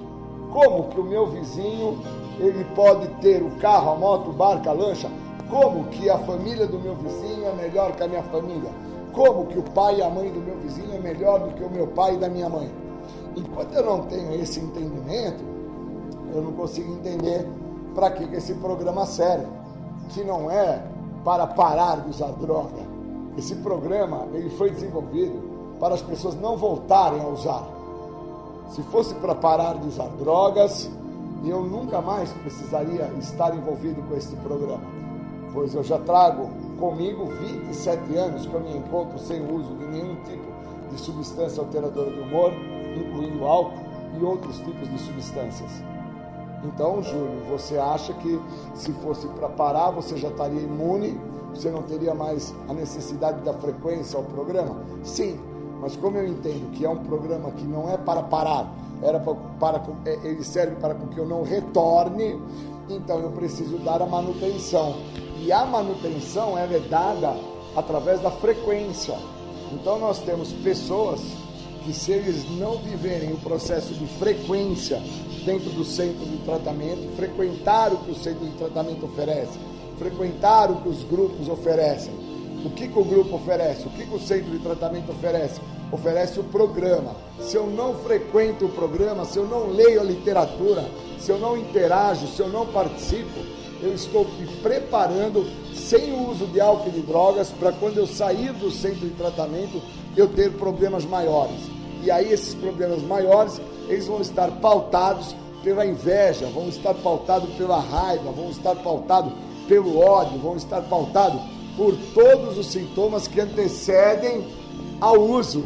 E uma vez que eu esteja manifestando raiva, ódio, uma vez que eu esteja manifestando comparação, uma vez que eu esteja manifestando mentiras, o engodo, todo esse processo que me compromete, o uso é o resultado final. E aí quem está de fora, olha você que fez o uso da substância, e este que está de fora fala, tá vendo por que, que ele matou? Porque ele é drogado. Tá vendo por que, que ele rouba? Porque ele usa droga. Tá vendo por que, que ele é desse jeito, mentiroso? Porque ele bebe e usa droga. Tá vendo por que, que ele faz essas coisas? É por causa do uso de álcool e de droga. Sendo que na realidade, todo esse comportamento que é exercido pela pessoa, roubar, matar, mentir, enganar, trair, toda esta dinâmica não tem a ver com o uso de álcool e de droga. Tem a ver com a identidade da pessoa. Por isso que este programa ele tem uma sequência. Ele não é um programa que a pessoa para de usar droga, para de beber pinga, para de fazer uso de qualquer substância psicoativa e esta pessoa, já no décimo segundo passo, olha que loucura, do primeiro para o décimo segundo, ela se ausenta de todo o recheio do programa e ela sai levando a mensagem para as pessoas. Olha, encontrei um local maravilhoso que vai me curar, que vai te ajudar, vai te transformar, vai te colocar no emprego, você vai ser pai, vai ganhar grana, você vai ser uma pessoa diferente. Eu preciso entender o recheio do programa. E o recheio se mostra dentro dos passos.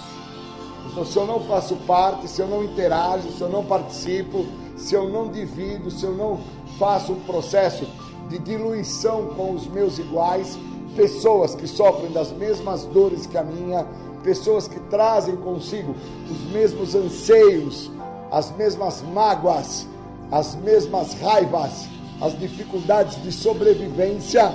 Se eu não tenho isso junto com os meus iguais, porque quando eu olho para uma pessoa que tem o mesmo problema que o meu, eu identifico claramente dentro do perfil dela a maneira como ela está a se expressar através da manifestação física, o que ela está a sentir. Por isso que a ajuda de um adicto e de um alcoólatra ao outro que tem a doença não tem valor paralelo. É muito superior a qualquer valor de consulta que venha a ser feito em qualquer situação que você se encontra. É diferente de você chegar no consultório, estando no consultório sentado, e você ali, o médico, ou o psiquiatra, ou o fisioterapeuta, quem seja que esteja ali, ele vai pegar o seu talão de receita, vai olhar para você e vai perguntar: o que, que você está sentindo? Como que você está sentindo? O que está se passando na sua história?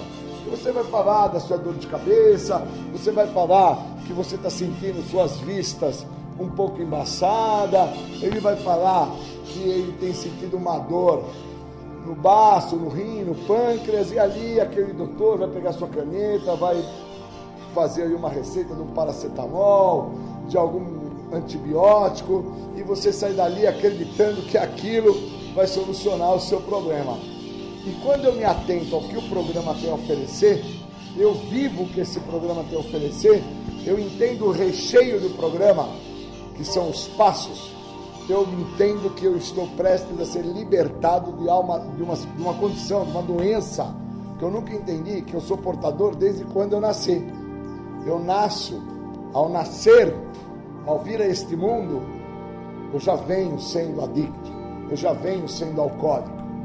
Só que no decorrer da trajetória da minha existencialidade, é que essas manifestações de raiva, ódio, vingança, as comparações, os abusos, todo esse processo vai me fazer chegar ao resultado final de quem tem a doença, que é encostar no balcão do bar, é chegar na boca, é colocar a substância psicoativa para dentro da parte fisiológica, que é o meu corpo, e ao meu corpo fazer o uso dessa substância, então eu me adequo me adapto a isso e passo a viver para isso e passo a buscar isso para poder viver.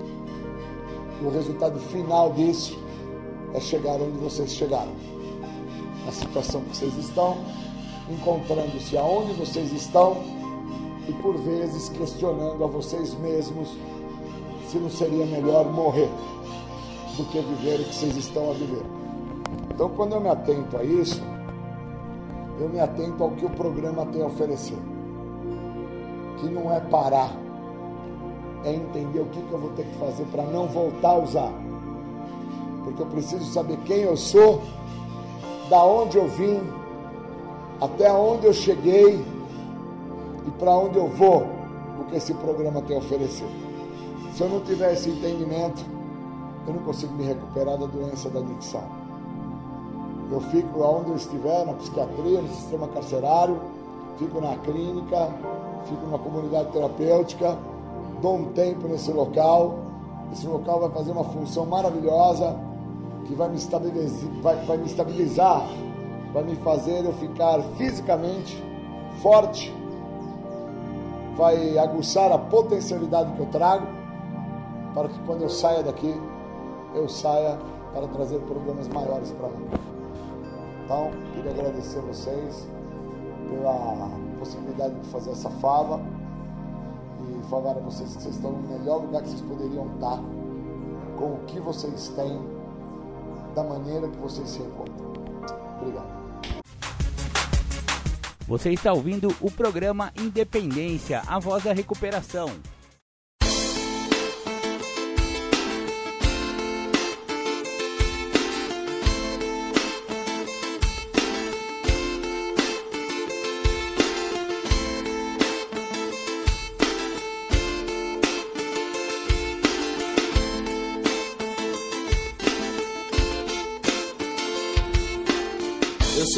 Luz que brilha na escuridão. Não quero ser mais um no meio da multidão. Faço parte do exército do bem. Levamos a mensagem sem olhar a quem. Não tenho dúvida que sou um escolhido. Tantas insanidades já era pra eu ter morrido. Me arrependo dos meus erros e peço perdão. Confiando sempre em Deus, pois é de coração. Vou na humilde sem querer ser mais do que ninguém. Não carrego maldade pros meus irmãos, só quero o bem. Vou caminhando na fé, estou iluminado. Hoje eu posso dizer que eu sou um ser abençoado.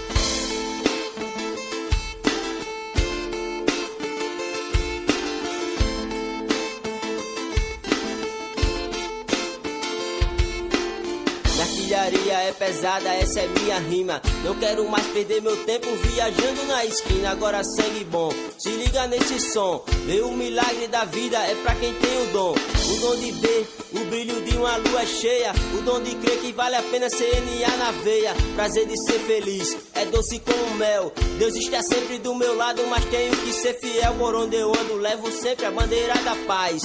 Só por hoje eu digo droga nunca mais. Maravilhoso é enxergar que tenho muitas virtudes correndo pelo certo, mostrando atitude. E é por isso que eu vou permanecer de pé.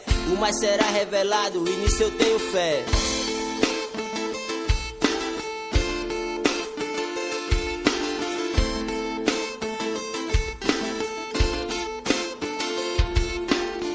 Peça a Deus que remova os meus defeitos, buscando a minha melhora. eu sou perfeito. Continuo fazendo diariamente a minha parte. Pra mim, os 12 passos é uma obra de arte que me mostrou o caminho a percorrer. Seguindo a programação, sei que nunca vou perder. Sempre no final do dia vejo as minhas falhas. Pois cada dia que nasce é uma nova batalha. E é preciso ser forte para não desistir. Na minha vida agora, só pensei construir. Nesse jogo da vida eu sou um campeão. Hoje eu tô limpo e vivo em recuperação. Essa parte agora que eu vou cantar é homenagem ao meu amigo Paulinho que fez a letra, mas já se foi, infelizmente. Mas a sua mensagem vai ficar para sempre, irmão. Tamo junto. Já cansei de sofrer, já cansei de perder. Hoje eu vivo limpo e faço a paz prevalecer. Vou levando a mensagem na maior satisfação. Buscando todo dia minha recuperação. E não tô sozinho nessa guerra, meu chegado. Junto comigo é uma pá de aliado, companheiros verdadeiros, trabalhando os 12 passos. Agradeço a minha família que ficou comigo lado a lado. Graças a Deus, né, velho? Hoje eu tô aqui. E quero dar de graça tudo aquilo que eu recebi. Recém-chegada é uma pessoa importante, me mostra que devo ir mais adiante. Na sala eu chego os companheiros me abraçam. Não julgo quem sou, nem que eu fiz no meu passado. Passado é passado, não posso mais voltar atrás. Modifico o dia de hoje, mostro que sou capaz. Que sou capaz.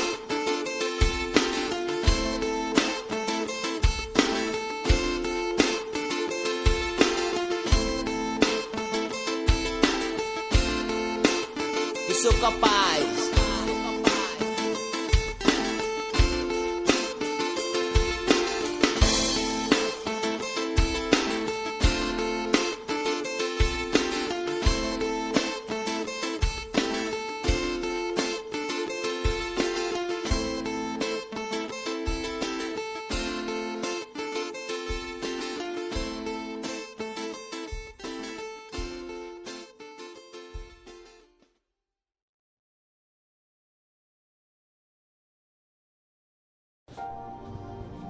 Tema que o grupo pediu para que eu pudesse transcorrer em cima da ideia, que transcreve como trabalhar o programa no cotidiano. Eu acredito muito que a ideia do cotidiano está muito voltada para tudo aquilo que eu tenho que passar no meu dia a dia. Esse é o cotidiano do ser humano, independente se ele é adicto ou não, ele vai ter momentos de alegria, de tristeza, de euforia, de depressão, momentos de felicidade, entre outros aí que dá para citar. Mas interpretar no cotidiano o programa, eu acho que é o, o grande bacana da coisa, né? o grande furor da coisa. Entender que no cotidiano, no dia a dia, no momento que se apresenta o dia para mim, seja no meu trabalho, seja na escola, seja em casa, onde for, o programa, uma vez inserido na minha pessoa, adotado pela minha pessoa, eu posso ter um dia magnífico.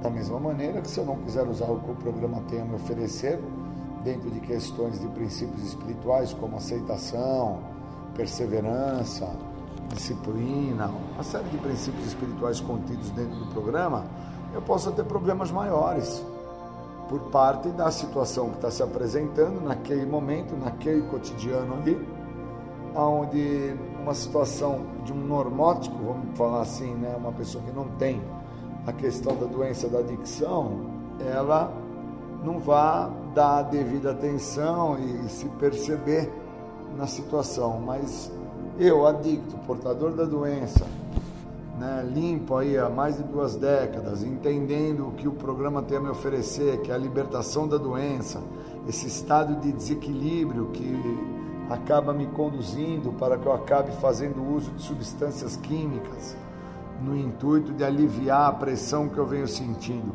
Uma vez eu entendendo isso, eu tenho uma chance ímpar de usar o programa no cotidiano, no dia a dia, no momento que se apresenta uma dificuldade que ali está instalada. E essa dificuldade, por vezes, pode ser uma dificuldade numa questão com a minha esposa, por exemplo, ou então dentro do meu trabalho, com o meu empregador, a qual ele me exige, me impõe, me cobra para que eu seja responsável com uma situação que não me cabia, cabia a ele ter que fazer, ou então, no caso com a minha esposa, ela está a me cobrar uma responsabilidade para com as crianças, e cabia a ela ter dado uma devida atenção a essa questão educacional das crianças.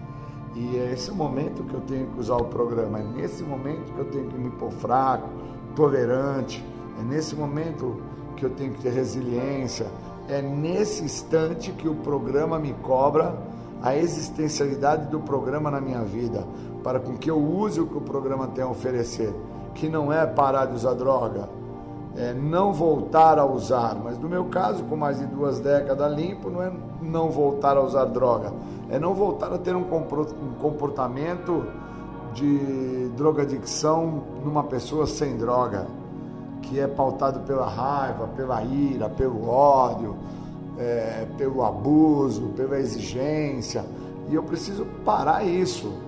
Né? Eu não posso me permitir voltar a ter é, como fonte de resolução dos meus problemas usar desse comportamento numa situação que se apresenta no cotidiano, naquele momento ali que eu me encontro, e achar que porque eu não estou usando droga está tudo certo. Não tem nada certo. Eu posso estar sem o uso de álcool e de droga e estar extremamente adoecido. E se eu não tiver o entendimento que eu não estou usando droga, mas estou extremamente adoecido, eu nunca vou entender para que esse programa funciona de verdade eu vou ficar achar que o não estar usando álcool e drogas é o sucesso total do programa e que quando eu não estou a ganhar um dinheiro, quando eu não estou indo bem no serviço, quando eu não consigo transar com a minha mulher, quando eu não consigo viver é, dentro do cotidiano, então a vida está uma merda. E a realidade é que não está nada uma merda. A vida está se apresentando da maneira que ela é. E eu preciso aprender a viver a vida da forma que ela se apresenta e entender que isso resume a expressão sobriedade, aceitar a vida da forma que ela se apresenta e viver. Isso é sobriedade. Não é o parar de usar droga, ficar sem uso da substância que define a minha sobriedade. Eu preciso estar sóbrio na relação, interpretar que tem coisas que não me cabe, cabe ao outro, mas ao outro por vezes eu só posso amar, o outro por vezes não tem essa interpretação que eu tenho do programa.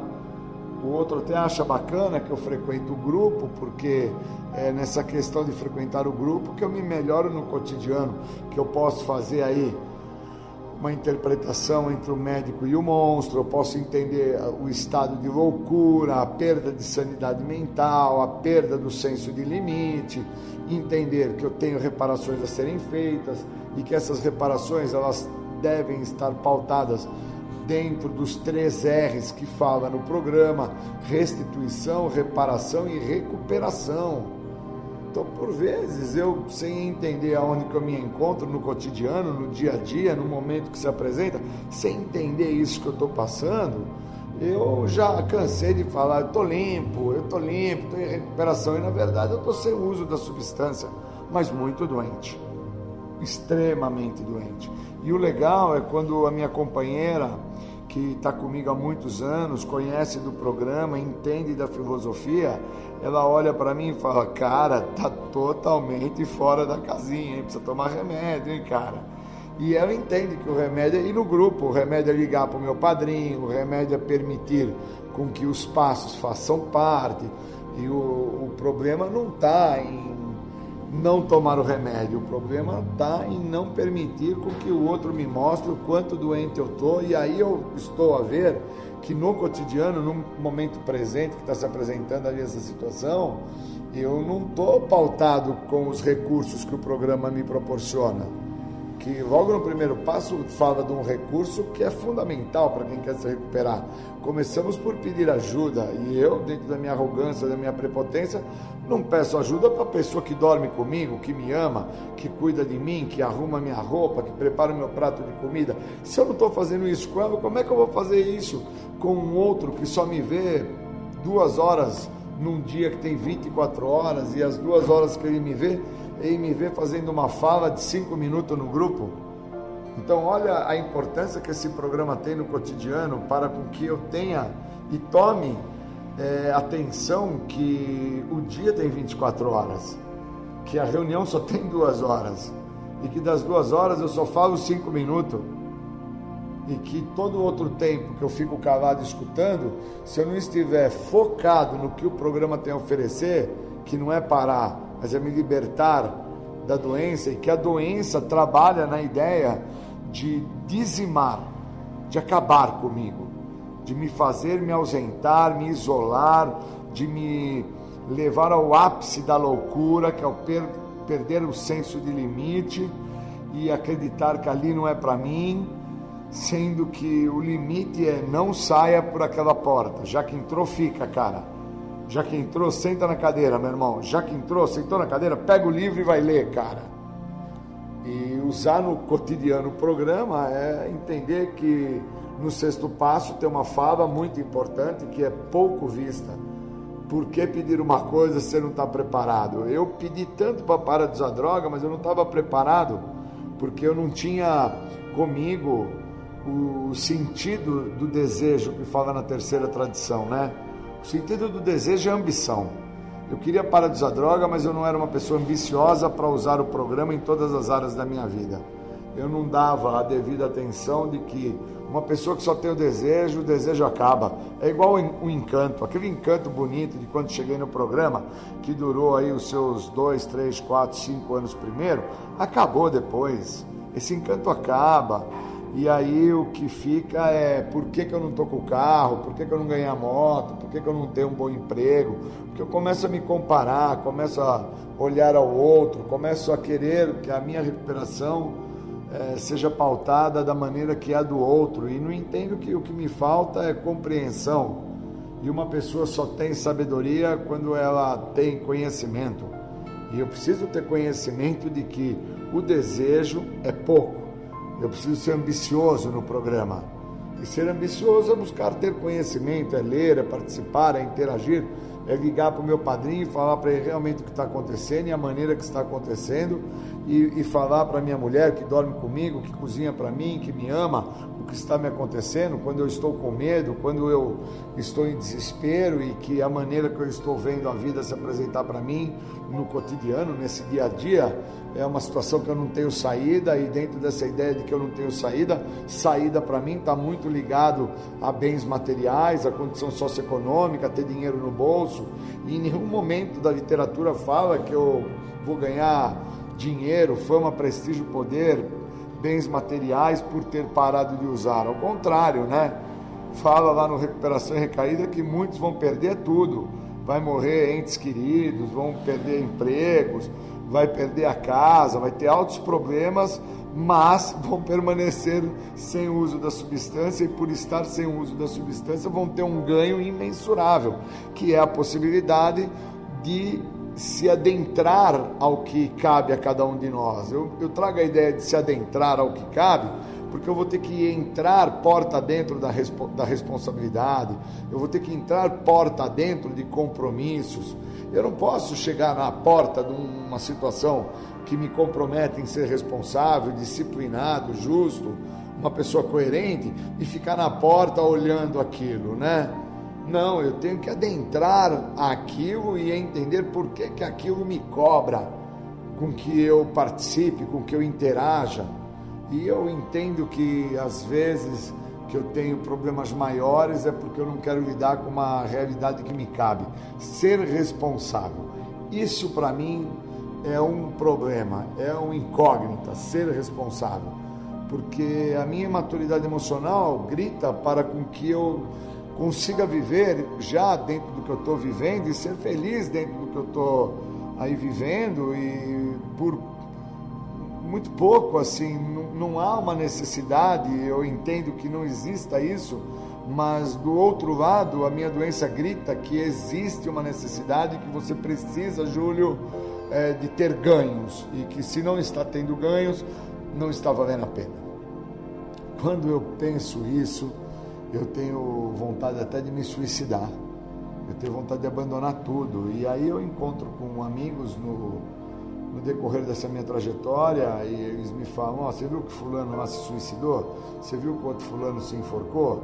Você viu que Beltrano lá acabou indo preso? E aí, quando eu vou me atentar à história deles, os mesmos é, começaram a ter perdas, perdas significativas na história pessoal de vida, no cotidiano, perderam carro, perderam casa, perderam empregos, a esposa abandonou ele. E aí quando eu vou olhando mais a fundo, eu vou entendendo que o que se manifestou primeiro na história dos caras foi a doença. E os caras não tinham sacado o que a doença representava para eles. E essa situação é, já me colocou em xeque-mate porque eu não entendia que a doença não estava no uso de álcool e de drogas, a doença é muito mais do que usar álcool e droga, e a minha doença está dentro de um desequilíbrio emocional, dentro de uma imaturidade emocional que eu trago comigo, um desejo imaturo de ser feliz, aquela criança que não cresceu, que ficou lá fumando maconha, bebendo pinga, cheirando pó lá com 11, 12 anos de idade e se estendeu aí por mais de década dentro desse comportamento abusivo, um comportamento torpe, extremamente comprometedor, e aí depois ele encontrou um local, local esse que me recebeu de portas abertas, falou que eu só tinha que ter o desejo, e eu fiquei dentro desse local aí me encontro dentro desse local aí por mais de duas décadas e meia e agora me atentando aí com sete anos de recuperação, dentro dos 27 que eu faço parte desse local, que passou, o tempo passou, eu envelheci e acabei não dando atenção a tudo que eu precisava e o que eu precisava era ter permitido com que o programa trabalhasse na minha vida da maneira que o programa proporciona e não da forma como eu queria que esse programa funcionasse.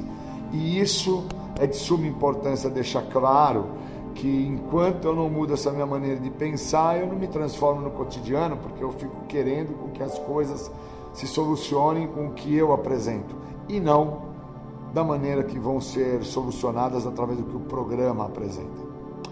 Então, trabalhar os passos no cotidiano é permitir que o programa trabalhe na íntegra, 110% na minha vida, e não querer fazer com que o programa dê certo com o que eu ofereço.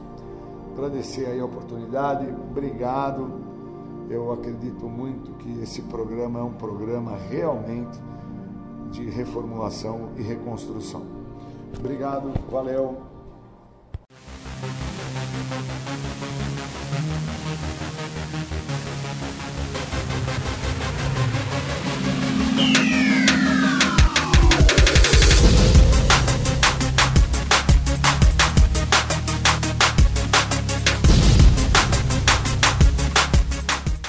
Você ouviu o programa Independência Voz da Recuperação. Até domingo que vem com mais informações a respeito de alcoolismo, de adicção e todo o universo da dependência química. Até mais. Tchau, tchau. Muito obrigado.